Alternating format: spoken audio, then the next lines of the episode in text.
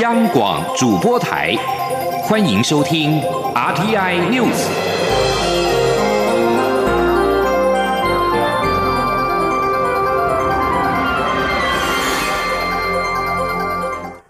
各位好，我是主播王玉伟，欢迎收听这节央广主播台提供给您的 RTI News。今天是二零二零年二月十四号，新闻首先带您关注。行政院长苏贞昌十三号宣布，将框列新台币六百亿元的特别预算，以因应俗称武汉炎、武汉肺炎的 COVID-19 疫情冲击，为期一年。苏贞昌也指示要以雨露均沾、立竿见影、固本强身、加速攻建这四大原则执行纾困方案。苏贞昌表示，政府推出第一波纾困方案，包括了内需型产业，如餐饮、零售、商场、商圈，以及农业、观光及运输业等等。后续包含了劳动部、文化部门，如电影娱乐业、艺文展演等等，以及制造业等，也会请相关部门尽速提出应应方案，希望在第一时间协助业者度过眼前的难关。而对于政府的纾困措施，全国中小企业总会表示肯定，并且建议应该滚动式检讨调整。除了资金融通，也可以加强赋税减免。全国商业总会则是表示，虽然难以完全解决问题，但是对于业者而言不无小补，建议业者可以在这段时间加强员工训练，加强竞争力。前的记者谢嘉欣的采访报道。武汉肺炎引起的经济冲击逐渐显现，行政院会十三号拍板编列新台币六百亿元特别预算来做应应，其中有四百二十亿元是针对内需型产业、农渔业跟交通观光业的纾困措施，如对旅行业者停止出入团的补助、运输业者融资贷款利息补贴、燃料税补贴，以及协助农渔业经营贷款和转雇等。另外，政府也规划二十亿元发放抵用券来提振。消费对此，全国中小企业总会理事长李玉佳表示，现在中小企业大家苦不堪言，嗷嗷待哺，而方案内容都是针对有立即性危机的产业给予协助，他给予肯定。不过，因疫情尚未结束，建议政府要滚动式检讨，视疫情发展来调整更新方案。对于财政部严拟租税优惠奖励来协助企业，李玉佳则给予赞许，并建议扩大减税范围，因为减税对于深陷困难的企业来说具有实质意义。他说：“啊，十七 percent 调到二十 percent，你像现在一个非常时期，是不是可以暂时回到十七嘛？哦，等到以后有恢复正常了以后，我们要调再来调嘛。营业税啦，是货物税啦，我们是希望说他还是要去思考这个问题啦。这个是比较实质上的意义嘛。”防疫假啦，还是说薪资啦？你要给他少缴一点税，这个我们都给他肯定了。嘿，全国商业总会理事长赖正义认为，这些方案多少对企业有所帮助，不无小补，但效果有限，难以完全解决问题。他建议受影响的产业在这段时间加强员工训练，提升效能，以待景气回温。中央广播电台记者谢嘉欣采访报道。而行政院在十三号也通过交通部所提报的观光产业纾困方案，共计新台币四十四亿元，其中与旅行社相关的停止进出团等损失，共补助了十二亿元。对此，中华民国旅行工会全联会理事长肖伯仁受访表示，感谢政府的美意，但是政府若是无法解决航空公司不肯退费的问题，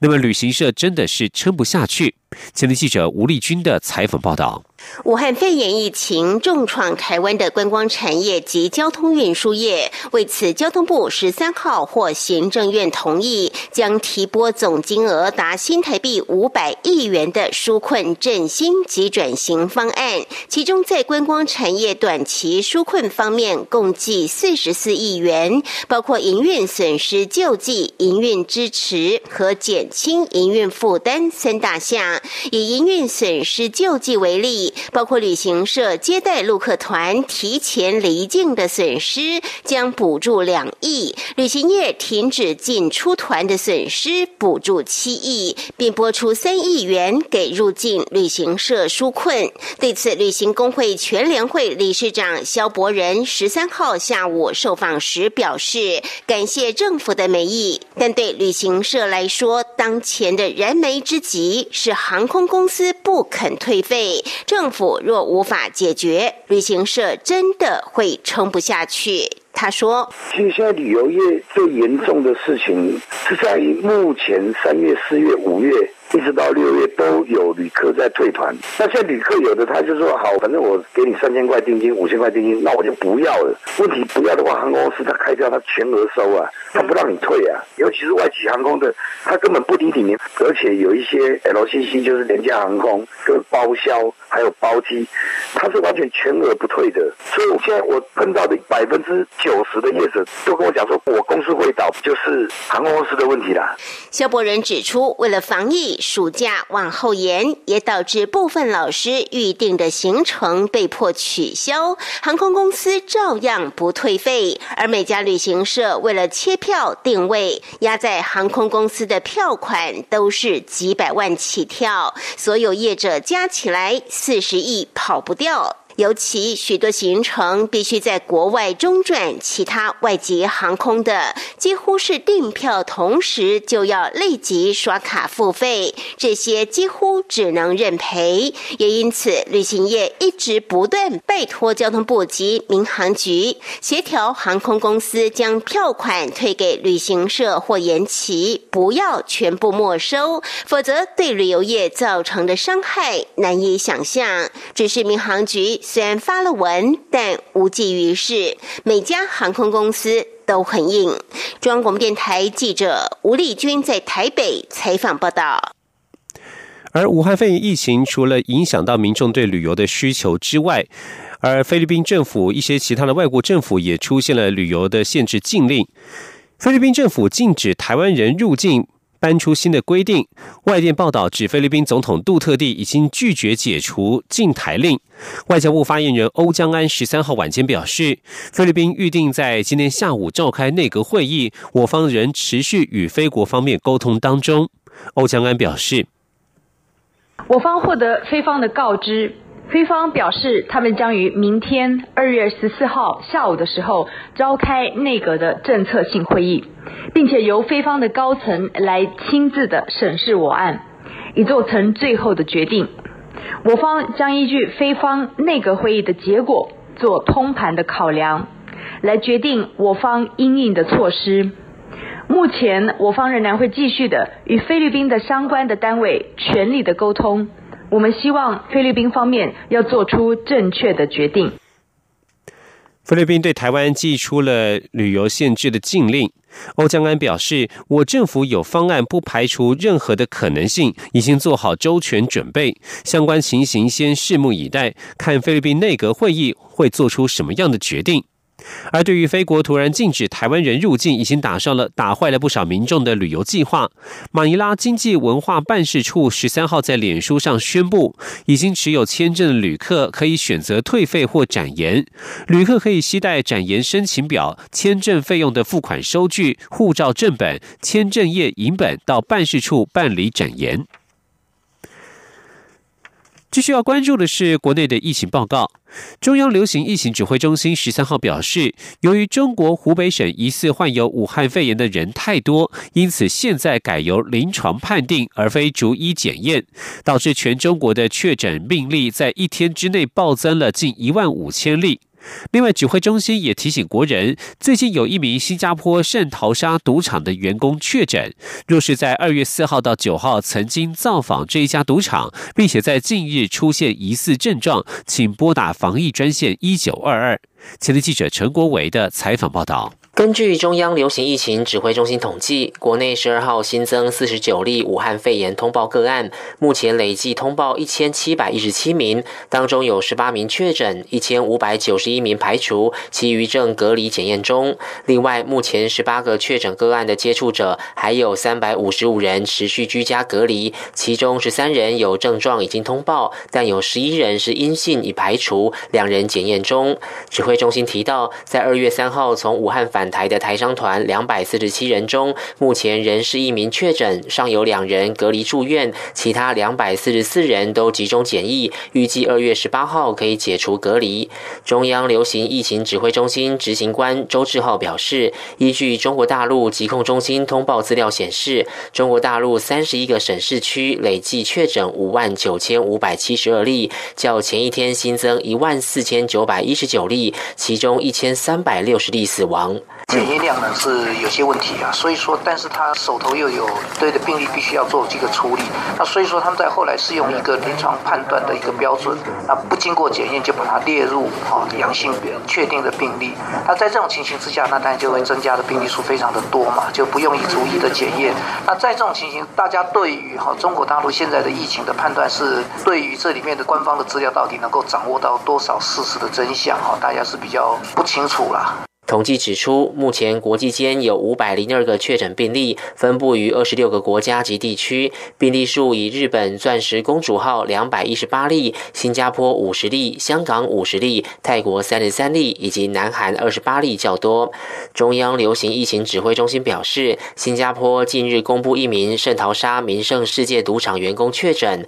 提醒国人如果在二月四号到九号曾去过这家赌场，若两周内出现疑似症状，请拨。拨打一九二二，并依指示戴口罩就医，向医师说明相关旅游史。另外，指挥中心也再次说明，钻石公主号邮轮乘客在一月三十一号早上六点到下午五点半，曾到台北、新北及基隆等地的景点游玩。民众如果这段期间有在这些地方的室内空间和这些乘客近距离接触，例如说话超过十五分钟以上等情形，才会被列入高风险族群，进一步被通报。除此以外，如果有相关症状，将依一般感冒流程治疗，请民众不必过度担心。中央广播电台记者陈国伟台北采访报道。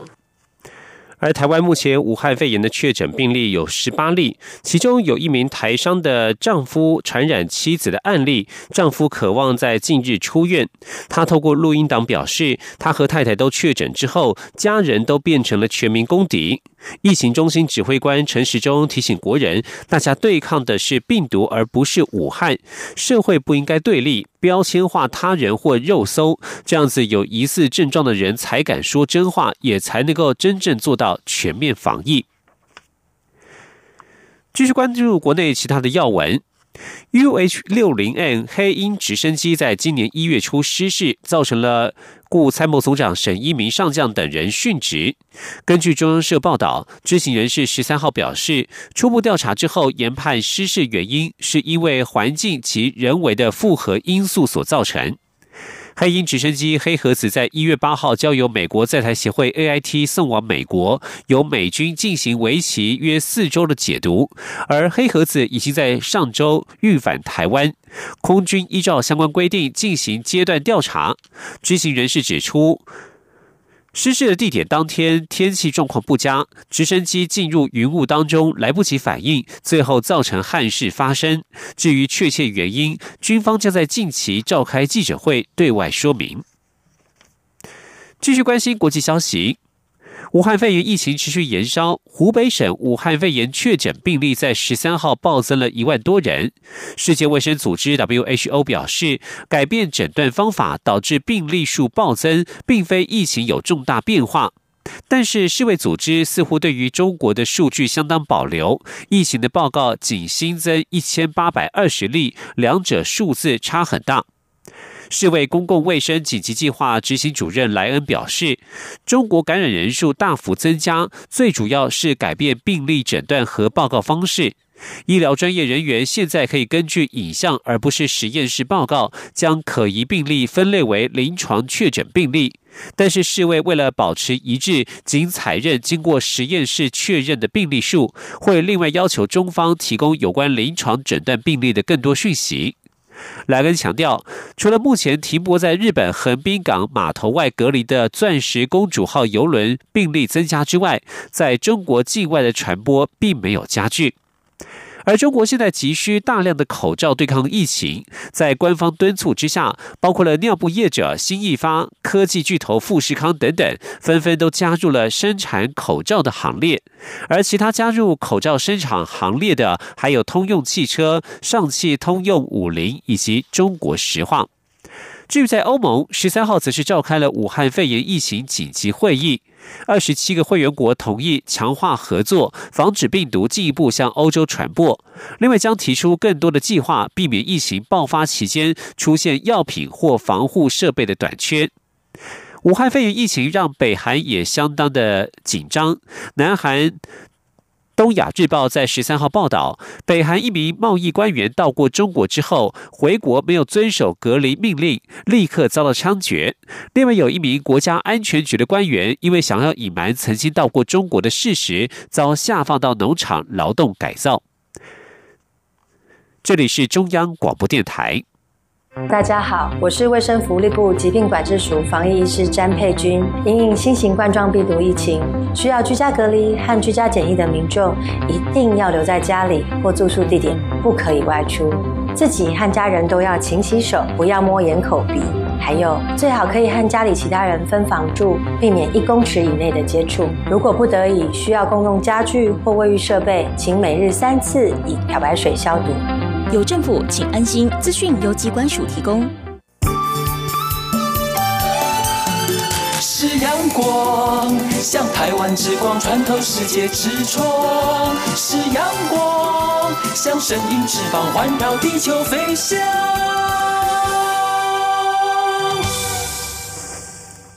各位好，我是主播王玉伟，欢迎继续收听新闻。立法院长游锡坤十三号接见台湾联合国协进会理事长蔡明宪以及监委张武修等人。游锡坤表示，联合国协进会先前已经拜会立法院四个党团，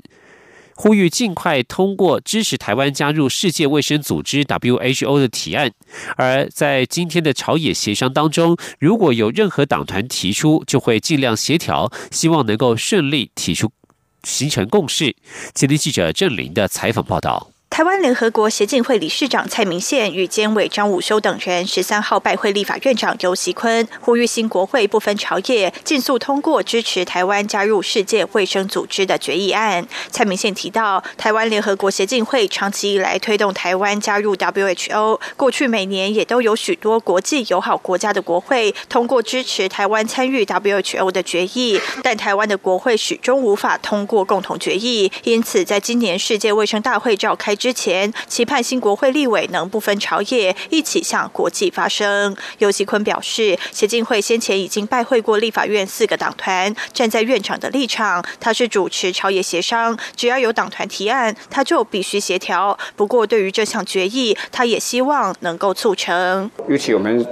这一次武汉肺炎啊，被中国打压，被 WHO 这样啊这个霸凌哈，这个我也感到这个很伤心哈。啊，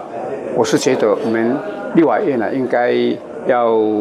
啊为台湾两三三百万人呢讲几句话。那用大会的声明或者结文是最好的方法。所以我希望很希望说明天朝协商啊能够。还很顺利的哈，有人提出来，然后很顺利的通过，形成共识。全球台湾医卫总会总会长监委张武修表示，希望朝野各党团积极推动台湾加入 WHO，也希望行政院、外交部与卫福部编列参与 WHO 的充足预算，才能具体落实参与 WHO 及国际人才培育计划。民进党立委黄秀芳也说，今年的新国会朝野政党对决议文都有高度共识，期待朝野部分党派共同支持。持通过决议文，透过国会向国际发出台湾人民的心声。央广记者郑玲采访报道。另外，立法院长游锡坤十三号接见美国在台协会 AIT 处长厉英杰。游锡坤表示，厉英杰这次是礼貌性拜访，希望向他了解新国会的优先法案等问题。尤锡坤说，会中除了表达对美国支持台湾加入世界卫生组织的感谢，希望未来持续促成之外，他也提到了台美 FTA 以及台美建交的等议题，对台美未来合作交换了不少意见。武汉肺炎疫情导致两岸民众往来受限，陆委会原本基于家庭团聚及人道考量。准予国人或是陆配的中国大陆子女入境，不过措施公布之后不久，又因为考量目前中国大陆疫情发展，为了减少人员移动，修改了准予入境的规定，重新禁止陆配子女回台。陆委会副主委邱垂正在十三号表示，尊重与配合中央流行疫情指挥中心的决定。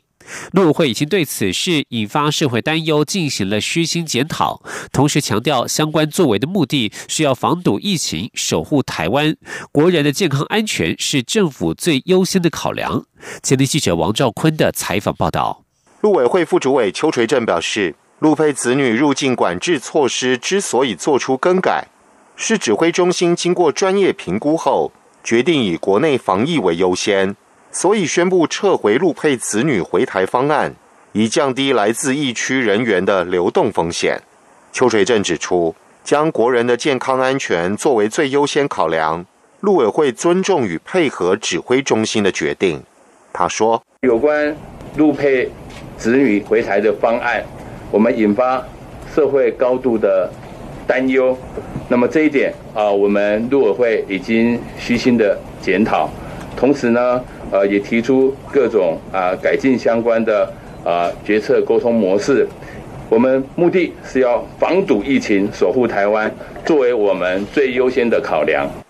邱垂正表示，受到管制而无法回台的陆配子女人数接近两千人，政府会设法关怀协助，保障其学习权益。为此，已会同教育部、移民署适时提供陆配及其未能入境的子女。使用相关的线上教育资源，协同教育部洽请中国大陆的三所台商子女学校，研议提供远距教学资源。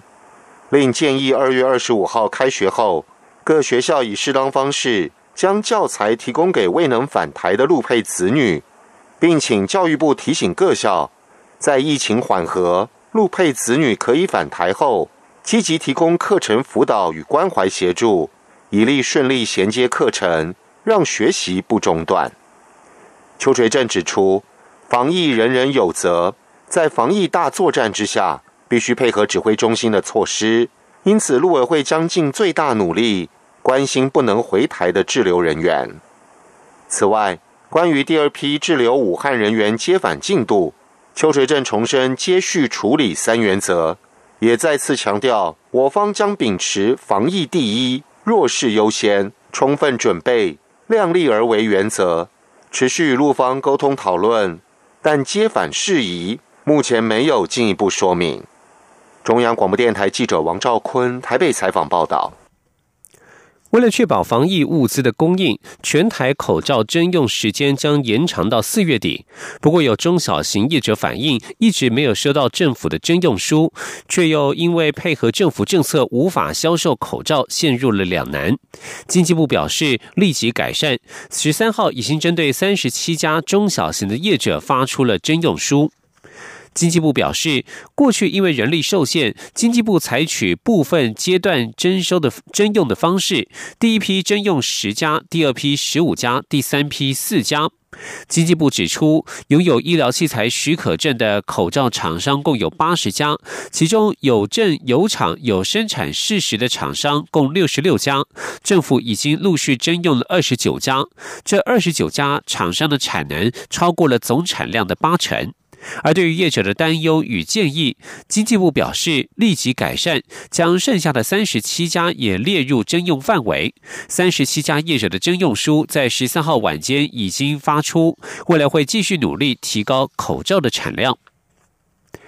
继续关心的是影剧消息。第七十届柏林影展即将在二月二十号登场，蔡明亮导演的最新作品《日子》再度入选竞赛单元，也是本届唯一入围柏林影展的华语电影。蔡明亮导演在十三号特地协同演员李康生、亚农、洪洪尚熙一同亮相。蔡明亮表示，《日子》是一部记录两个人真实生活状态的电影，是一部很美很棒的作品。至于得不得奖，他不会有压力。前天，央广记者郑祥云、江昭伦的采访报道。继一九九七年《河流》、两千零五年《天边一朵云》之后，导演蔡明亮的第十一部作品《日子》在相隔数年后，今年将第三度扣关柏林影展金熊奖。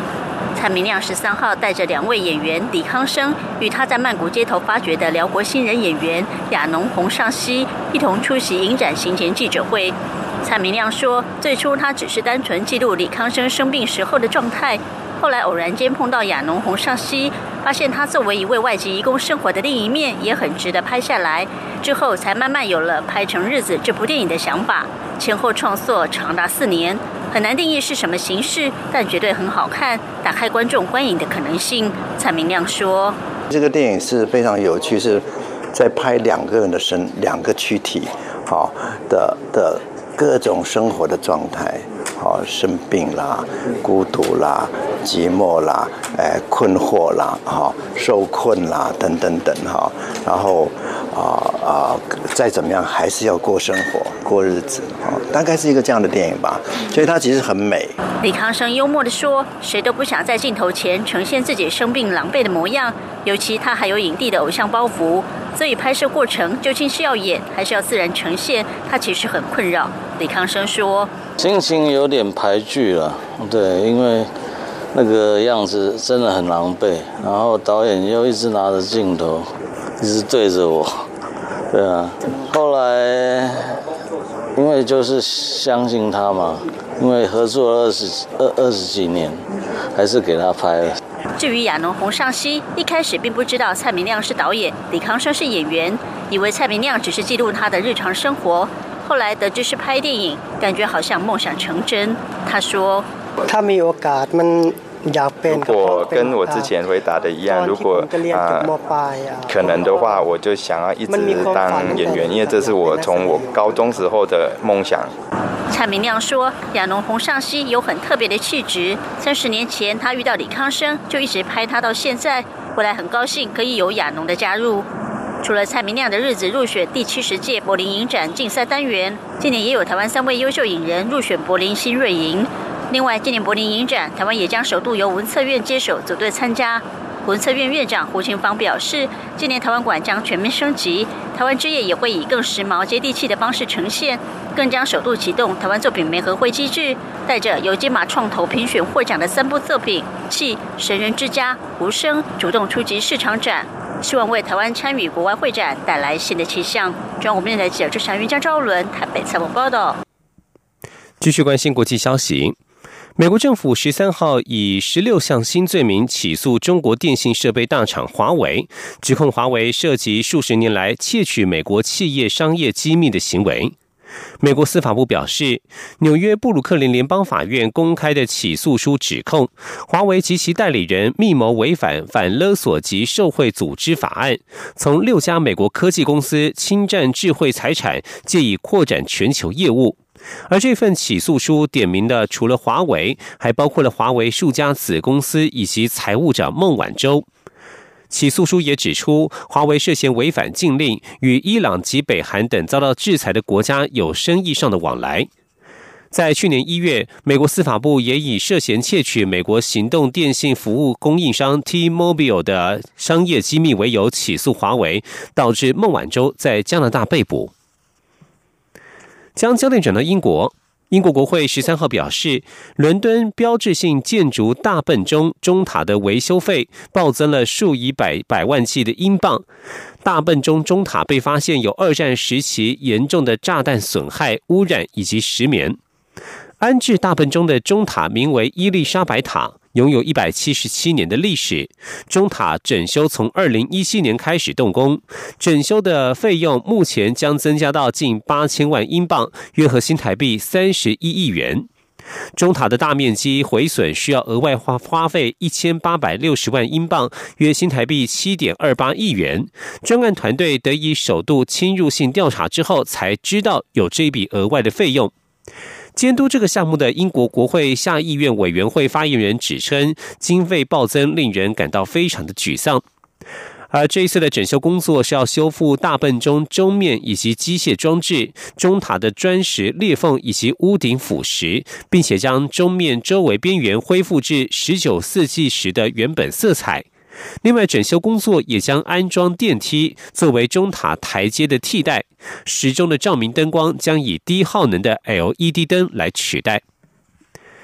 以上新闻由王玉伟编辑播报。相关新闻内容，欢迎上央广网站点选收听。我们的网址是 triple w 到 r t i 打 o r g 打 t w。这里是中央广播电台台湾之音。